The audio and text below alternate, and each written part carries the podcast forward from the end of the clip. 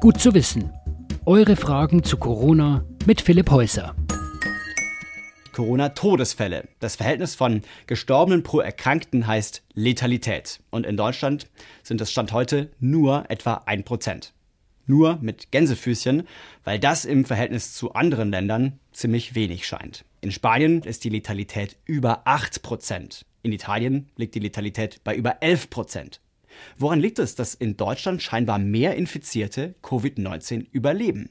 Es gibt da verschiedene Erklärungsansätze. Einmal die Dunkelziffer.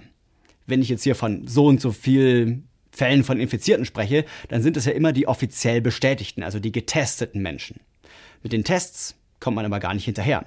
Es gibt also eine mehr oder weniger große Dunkelziffer an Leuten, die krank sind, aber noch nicht getestet wurden und deshalb auch nicht in der Statistik landen. Die Zahl der an Corona gestorbenen ist wahrscheinlich in den meisten Ländern relativ genau. Das heißt, wenn bei uns vergleichsweise viele Personen auf den Krankheitserreger SARS-CoV-2 getestet sind und in die Statistik einfließen, dann erscheint das Verhältnis von Gestorbenen zu Erkrankten natürlich geringer, also die Letalität. Dann könnte eine Rolle spielen, wann die Krankheit in einem Land so richtig ausgebrochen ist. In Italien war das im europäischen Vergleich sehr früh. Und was hat das für einen Einfluss?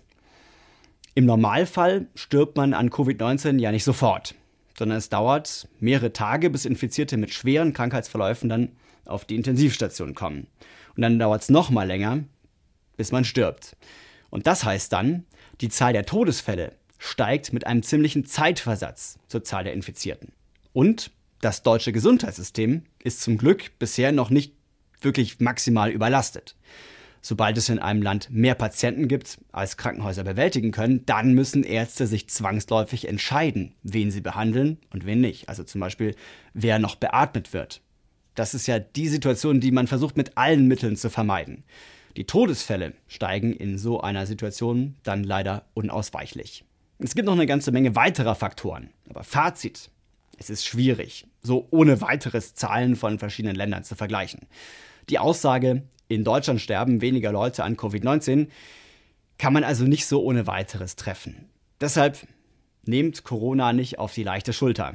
Erst mit der Zeit können Statistiker alle Vorbedingungen und systematischen Unterschiede rausrechnen und klare Zahlen liefern.